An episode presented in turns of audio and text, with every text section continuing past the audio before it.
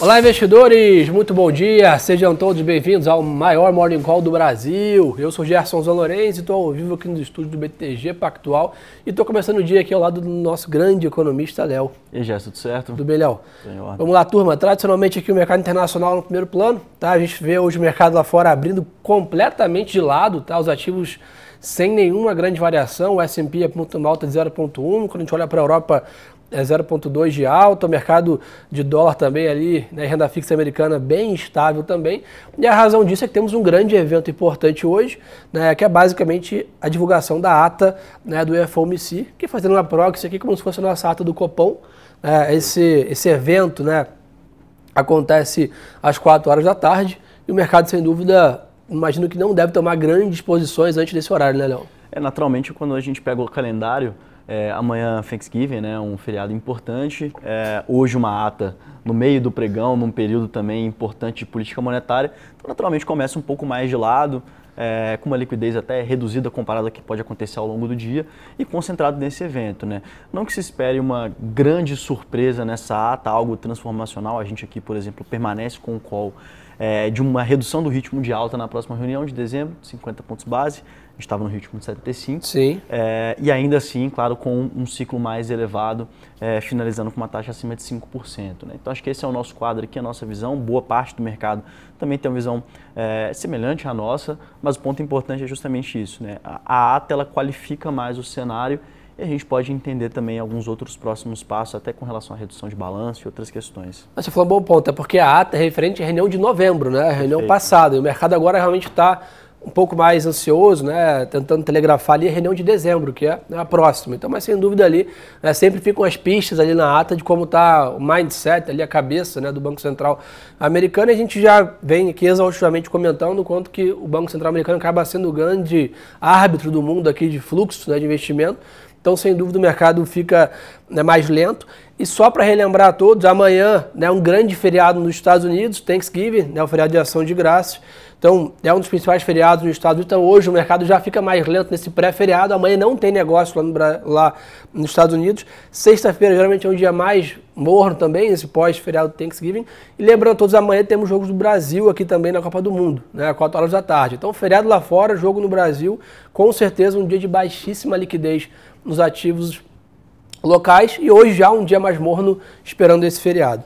É, já, acho que só um ponto desse data que eu acho que é interessante de comentar, é, que foi bem lembrado esse ponto. Né? A ata é referente ao passado, o mercado é, acumulou bastante informação entre a reunião até o momento atual, principalmente com algumas falas de diretores do Fed, e é sempre bom lembrar, né? o mercado ele opera em delta, né? em diferença, então é, vai ser uma importante referência e diferença esses, esses detalhes maiores da ata, porque vai começar a comparar a ata com as falas que aconteceram nesse interim e começar a pensar, bom, o, o, que fez alguma mudança de tom ou outra aqui, né? A gente tem visto o Bullard bastante é, hawkish, principalmente apoiando mais algumas metodologias ontem, é, né? estatísticas que ele tem utilizado para poder dar sinais de que tem preocupação é, bastante elevada com o ciclo de juros e com o movimento inflacionário. Então acho que vai ser bem importante também para essa questão de operar em probabilidade e delta. Boa, e além disso, dado esse feriado lá fora amanhã, muitos dados foram antecipados para hoje, tá? Então temos uma bateria de agenda um pouco mais intensa hoje, anotem aí né, os horários. Temos aí dados do setor imobiliário dos Estados Unidos às 9 e às 10 da manhã, e tradicionalmente o dado de seguro-desemprego, que é na quinta, foi antecipado para hoje também, às 10 e meia. Ou seja, 9, 10 e 10 e meia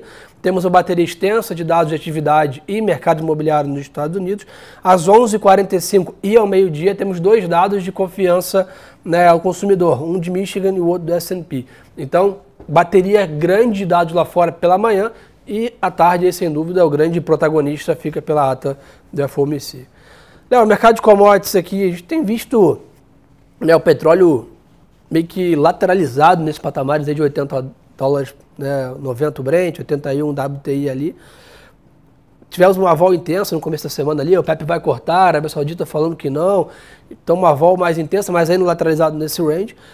E o minério de ferro, em compensação, segue um pouquinho mais de realização ali, dado que a China voltou né, ao news flow, headline aí, é, mais negativo sobre o Covid, né? Não, bem importante comentar isso, é, é justamente porque até esse vetor da China foi bem importante para petróleo, né? Porque a gente vinha com um quadro de uma flexibilização das medidas de restrição de mobilidade social, com relação a testes também, é, períodos de quarentena na China, então um sinal de que teria maior reabertura e, por consequência, atividade econômica mais aquecida, e aí maior consumo de minério de ferro, petróleo e outras commodities também são destaque aqui nessa conversa. Sim. É, e aí, o noticiário que a gente viu no quadro mais recente uma deterioração muito elevada do número de casos, né? E, e, até de óbitos também. A gente tem visto isso, inclusive o número de casos é quase alcançando o pico do número de contaminações ao longo de todo o ciclo de Covid. É, então, bastante complexo. E aí, nesse inteiro, né? Naturalmente, o minério de ferro, que é um play muito de China, começou a sofrer uma correção é, no curtíssimo prazo e o petróleo também. E aí, junto com essa questão de uma demanda mais fraca de China, que tinha trazido um otimismo maior para o barril do Brent, chegou até próximo de 100 dólares, é, o contrato de referência de dezembro e depois de janeiro, é, a gente viu essa situação também de uma especulação em relação à tomada de decisão da, da OPEP e, por Sim. consequência, da Arábia Saudita, que é o membro mais importante, é, na reunião de 4, 4 5 de dezembro. É, a Arábia Saudita desmentiu, não tenciona fazer um corte de 500 mil barris dia, mas ainda assim tem 14 dias até lá na reunião, né? mais ou menos 14 dias, e tem bastante tensão é, com relação a esse quadro. Caso tenha realmente um corte, é, acho que aqui a gente pode começar a pensar em um barril de petróleo num preço mais baixo. Eu acredito que, pelo menos no curto prazo, não, porque já teve é, um corte, não, desculpa, um aumento na oferta. É, eu acredito que não, dado que há pouco tempo atrás, um mês e meio, foi feito o movimento de fazer um corte de 2 milhões de barris e, e, não teve nenhum vetor nesse meio tempo é, realmente suficiente para justificar essa nova elevação. Né? Então, acho que aqui, é, por enquanto, tomaria um pouco mais de cautela com relação à posição de petróleo. Boa. É, além disso, chama atenção aí o news flow em cima das ações do Credit Suisse, tá? Os papéis aí do Banco Suíço apresentam uma queda próxima a 6%. Né? O banco soltou aí uma estimativa de prejuízo de 1,6 bilhão de dólares né? no quarto tri. Né? E o grande destaque, foi a retirada de recursos aí, né? de clientes, após as últimas notícias em relação ao banco, que é, é o destaque na parte corporativa, dado que na temporada de balanço já está encerrada lá fora. Então a parte mercado de M&A, né, de fusões e aquisições nessa época do ano fica bem congelado. Então a gente acaba tendo um noticiário corporativo aqui um pouco mais vaziado em relação a, a, a empresas. Saíram dados também de PMI da zona do euro né, e também do Reino Unido, um pouco em linha que o mercado esperava aqui, não é à toa que a Europa também abre o dia negociando um pouco de lado. O pessoal perguntou do câmbio aqui, turma, o dólar lá fora está com uma leve alta, 0,1 de alta DXY, renda, mas quando a gente olha para 10 anos americano está estável, então dá para dizer também que o mercado de moedas segue de lado também, aguardando essa bateria de dados pela manhã e aguardando aqui, sem dúvida, a ata do FOMC lá fora. Essa vol no câmbio aqui no Brasil por outros fatores, daqui a pouco a gente vai entrar aqui, mas a gente tem visto uma melhora na volatilidade do câmbio lá fora, na média, com o Fed ali, né, dando sinais ali de redução no seu ritmo de, de alto. É, Gerson, acho que aproveitando que você trouxe Solta. o ponto de moedas, é, a Denise aqui pediu para a gente comentar um pouco do ouro, né? A gente ah, costuma boa. comentar tanto aqui, é, mas principalmente a gente não tem comentado tanto e atualizando tanto o quadro de ouro, porque ele continua razoavelmente semelhante ao que a gente começou a falar alguns meses atrás. É, acho que lá para maio a gente até soltou um relatório é, um pouco mais detalhado sobre ouro, e, e, o quadro continua sendo que uma abertura de curva de juro real, né, o que a gente tem visto um aumento do juro real, é, saindo principalmente do campo negativo e transbordando para o campo positivo, é, é ruim para o ouro. O ouro acaba tendo uma perda de apelo. Né? Então, mesmo que tenha essa, essa, é, essa quase que máxima aqui, que não é tão verdadeira para todos os momentos, que o ouro ele é uma proteção para a inflação, é, tem valor intrínseco, é um ativo bastante importante, é, mas nem sempre vale essa, essa questão de que ele é, é uma proteção para a inflação. O que a gente realmente sempre observa estatisticamente falando é que ele tem uma performance pior quando tem abertura de juro real lá fora, nos Estados Unidos. Então acho que é, é por isso que a gente tem visto um quadro de maior enfraquecimento do ouro e naturalmente a gente não recomenda nenhuma posição nesse ativo. Boa. Olhando para Bitcoin, a vê uma leve alta hoje, né? 2% de alta, 16.600 dólares aqui, ainda na mesma dinâmica dos ativos digitais, um pouco mais penalizados aí pela questão macro. E a micro agora ainda com o tipo, mercado aguardando aí o, o, a resolução do case aí da FTX, né? Quanto que isso vai trazer de impacto, de perda, né? Hoje saiu notícia falando que era algo próximo a 90 bilhões de dólares, né? O, o rombo, vamos dizer assim, na corretora. Então, ainda né, seguimos ainda um pouco mais cautelosos com mercados digitais aqui nesse momento de mercado. Léo, Brasil, vamos embora? Vamos lá. Vamos lá. Ontem o BIF terminou o dia em queda, né, 0,65, o dólar voltou a subir, né, um dia mais é, de intensa volatilidade, nada diferente do que a gente já tem né, vivido desde o segundo turno ali. Né, ontem o que chamou a atenção né, ao longo do dia né, foi o PLT né, protocolado ali né, no TSE um questionamento das eleições né, passada e agora basicamente né, tem né, começa-se uma discussão de apresentar dados, apresentar provas, ter julgamento. Aparentemente, né, na própria, no próprio Senado né, vai acontecer uma audiência para debater isso. Então isso trouxe mais incerteza. A gente sempre lembra vocês aqui quanto que o mercado tem, né, quanto que ele é sensível à incerteza, a, a, a notícias que aumentam mais o nível né, de dúvidas sobre os próximos passos da economia, dos juros e etc. Então, foi isso que virou o mercado ontem no final do dia ali, depois acabou melhorando no né, próximo do fechamento, mas é mais news flow que mostra mais incertezas, né, Léo? É um noticiário negativo naturalmente, né? Qualquer questionamento ao processo eleitoral é um noticiário negativo, mas eu acho que por outro lado, é, a gente é, é importante lembrar que todas as últimas eleições, pelo menos a nível federal, é, tiveram questionamentos do processo eleitoral, principalmente com relação ao, ao funcionamento eletrônico é, de parte das urnas, com relação à conexão, Sim. algumas questões é, nessa direção. E aí o próprio ministro do STF, Alexandre de Moraes, é, determinou que o PL, né, o partido que fez o questionamento, é, é, indicasse mais provas, né, mais evidências horas em 24 horas, 24 horas que se completam hoje, né, dado que foi feito questionamento ontem. É, e, e, é um prazo curto, deve ter algum tipo de, de é, pedido de, enfim, de mais prazo, alguma coisa nessa direção. Adiciona mais incerteza, é um ponto negativo, mas acho que o, o, o, importante agora é se concentrar na discussão do fiscal, na discussão da PEC, é, PEC é, do waiver, PEC do bem. Antes dessa notícia pontos. da eleição, o mercado já havia pressionado ontem de manhã já, Exato. com essa preocupação da PEC, né? Tem notícia de 200 bi, tem notícia de 70 bi, né? Será que tem recheio aí nesse, nesse meio? Como é que vai ficar o mercado? É, hoje nós temos três propostas apresentadas, né? Propostas do, é, do, do, governo de transição, uma PEC com uma expansão é de 196 bi, mais uma incerteza que é o fato da retirada do Auxílio Brasil é, do teto de gastos por, por, de forma indeterminada. Isso aqui também retira o programa, não retira um valor. Então também contrata uma incerteza maior do ponto de vista fiscal nos próximos anos.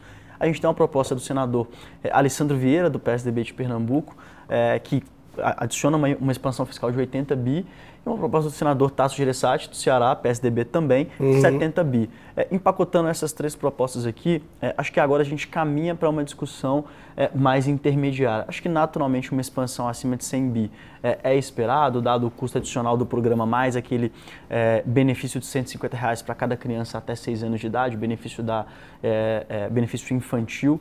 E, e, isso aqui acho que está bem dentro do cenário, 16 bi a mais dentro do crescimento do programa.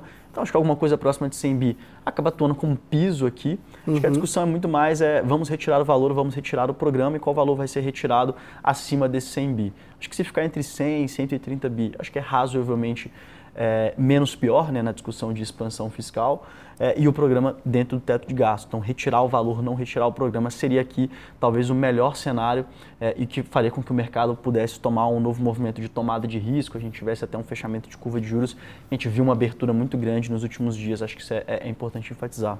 Boa. Então, dado todo esse burburinho, né, a gente segue vendo a curva de juros abrindo aqui no Brasil, o dólar se fortalecendo, a bolsa ainda bem mais pressionado do que a gente via antes, dado esse nível de incerteza um pouco mais elevado. Por exemplo, né, o próprio é, presidente do Senado, Rodrigo Pacheco, disse que o auxílio fora do teto, sem prazo, não tem apoio né, no Congresso, então já, já teria que ter uma discussão com a atual proposta do PT. Então isso tudo vai trazendo mais debate, chama atenção até um ponto interessante que a turma comentou aqui ontem, se eu não me engano, no Morning Call, é que o tempo corre a favor dessa questão, dado que o prazo é curto, né, esse, esse, acordo precisa ser né, resolvido, não é uma reforma da Previdência que é um ano ainda para ser discutido, isso precisa ser resolvido antes do dia 17 de dezembro, que é o recesso é, de final de ano aqui do, do nosso parlamento.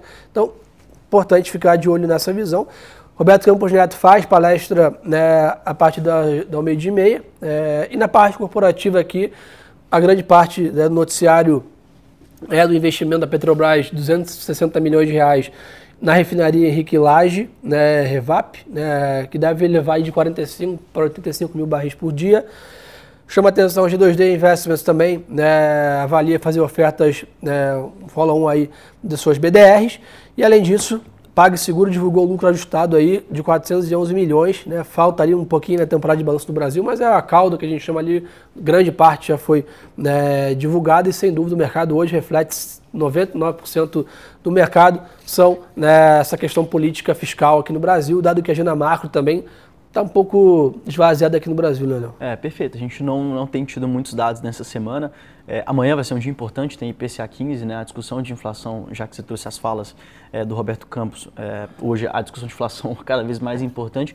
A gente viu uma melhora no qualitativo nas últimas leituras, tanto do IPCA cheio como do IPCA 15 passado, é, então vai ganhar uma importância até maior para a gente ver se existe uma continuidade é, dessa melhora de composição.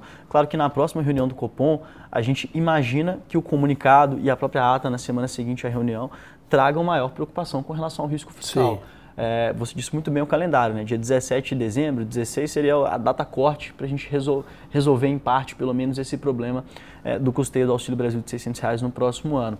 É, mas a gente imagina que vai ser no 45 do segundo tempo, ali vai ser realmente no finalzinho é, do período pré-recesso, por Sim. consequência, a próxima reunião do Copom vai ter incerteza fiscal eh, ainda mais elevada na mesa. Né? Então, acho que aqui, isso aqui contrata uma expectativa de um comunicado mais duro é, e reforçando que o BC segue aberto a abrir de novo o ciclo de alta de juros caso é, o cenário balanço de risco sofra deterioração no meio do caminho. Excelente ponto. Então, pessoal, acho que o resumo da ópera hoje é esse, tá? Vou reforçar os principais pontos aqui. Mercado de lado lá fora, né, temos uma agenda carregada hoje pela manhã de dados macroeconômicos, à tarde ata do Banco Central americano, amanhã é um grande feriado nos Estados Unidos, jogo do Brasil aqui na Copa do Mundo, então a liquidez bem mais reduzida lá fora, liquidez zero praticamente, aqui no Brasil bem reduzida. Então atenção quem do posicionado hoje, para amanhã, lá fora não tem negócio, aqui no Brasil uma liquidez menor, só para deixar vocês de headline aí. Um recado final para a turma, Léo? Acho que aqui é continuar observando esse noticiário político vai ser bastante importante e, naturalmente, olhar para o mercado lá fora 4 horas da tarde com a ata. Né? Show. Que vai ser bem relevante também para o mercado global, por consequência, reflexo em Brasil. Bom, pessoal, outro recado importante, aproveitem para seguir a gente também no Instagram, Gerson Zanorense, Leonardo Paiva, parada obrigatória lá, tem mais um canal para vocês estarem bem informados ao longo do dia, nos stories, no feed, no Reels, ali a gente tem muito conteúdo, carteira recomendada, calls de commodities lá com o Léo Solta, tem muita coisa legal para vocês acompanharem aqui num, num espaço maior de tempo aqui, dado que a gente tenta ser bem objetivo aqui no nosso encontro. Léo, obrigado pela parceria de todos. Desejar uma ótima quarta-feira de negócios para todo mundo. E lembre-se, pessoal, que o melhor ativo é sempre a boa informação.